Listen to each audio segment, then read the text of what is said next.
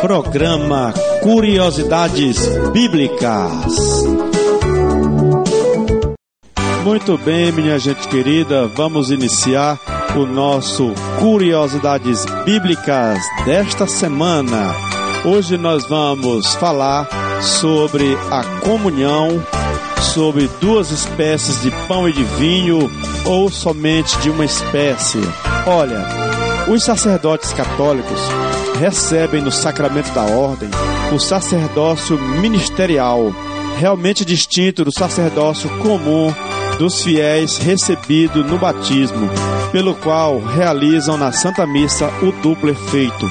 Primeiro, celebra a última ceia de Jesus. Segundo, dentro desta comemoração, fazem o que Jesus fez nela antecipadamente. Tornam presente aqui e agora o sacrifício de Jesus na cruz, consumado pela separação do sangue esgotejado do corpo, simbolizado pela consagração separada de pão e vinho.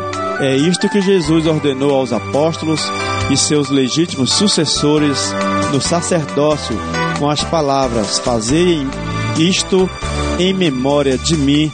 Lucas capítulo 22, versículo 19. Este sacrifício de Jesus na cruz, perpetuado em cada santa missa, sendo a principal fonte de todas as graças, é de máxima importância. Por isso, todos os católicos têm a grave obrigação, pelo primeiro mandamento da lei da Igreja, de participar da missa inteira nos domingos e festa de guarda. As provas bíblicas sobre a real presença de Jesus na Eucaristia são as seguintes: os evangelhos foram escritos na língua grega de alta cultura em que existe muitas expressões para os verbos simbolizar, significar, representar, lembrar, etc.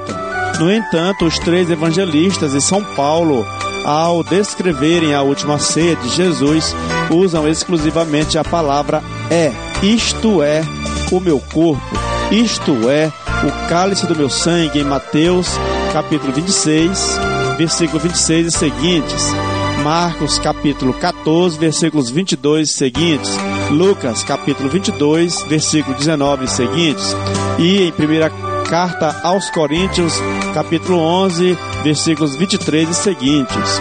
Portanto, na língua grega existe muitas palavras para os verbos simbolizar, significar, representar e lembrar. Mas, no entanto, os evangelistas de São Paulo usam o verbo ser que conjugado aparece afirmando: Isto é o meu corpo. Jesus falava ao povo simples com palavras claras e compreensivas. Quando usava comparações, por exemplo, vós sois o sal da terra, vós sois a luz do mundo, ninguém reclamava e ninguém esperava os apóstolos transformados em imagens de sal ou luz. Quando, porém, Jesus disse: Isto é o pão que desceu do céu. Se alguém comer deste pão, viverá eternamente. E o pão que eu vos darei é minha carne, pela vida do mundo. Está em João, Evangelho de João, capítulo 6, versículos 50 a 51. Então os judeus o entenderam verbalmente e reclamaram, dizendo: Como pode ele dar-nos a comer a sua carne? E Jesus reafirma: Em verdade, em verdade, eu vos digo: se não comerdes carne do filho do homem, não beberdes o seu sangue, não tereis a vida em vós. Pois a minha carne é um verdadeiro alimento e o meu sangue é uma verdadeira bebida. Quem come deste pão viverá eternamente. Evangelho de João, capítulo 6, versículos 52 a 58. Até muitos discípulos seus o entenderam assim verbalmente e por isso murmuravam e se retiravam dizendo: É dura tal linguagem, quem pode escutá-la? Evangelho de João, capítulo 6, versículo de 60 a 66. Mas Jesus não se retrata para os recuperar, pelo contrário, pergunta aos doze apóstolos: Também vós quereis partir? E então Simão Pedro dá a bela resposta da fé em nome dos apóstolos e de todos os fiéis católicos. Para quem iremos nós, Senhor? Tu tens palavra de vida eterna e nós cremos e sabemos que és o Santo de Deus. Evangelho de João, capítulo 6, versículos 67 a 71. Porém, somente na última ceia foi-lhes revelada a maneira de alimentar-se com o corpo e o sangue de Jesus, velado sob espécie de pão e vinho consagrados. Outra prova bíblica sobre a verdadeira presença de Jesus na Eucaristia são as admoestações de São Paulo aos Coríntios.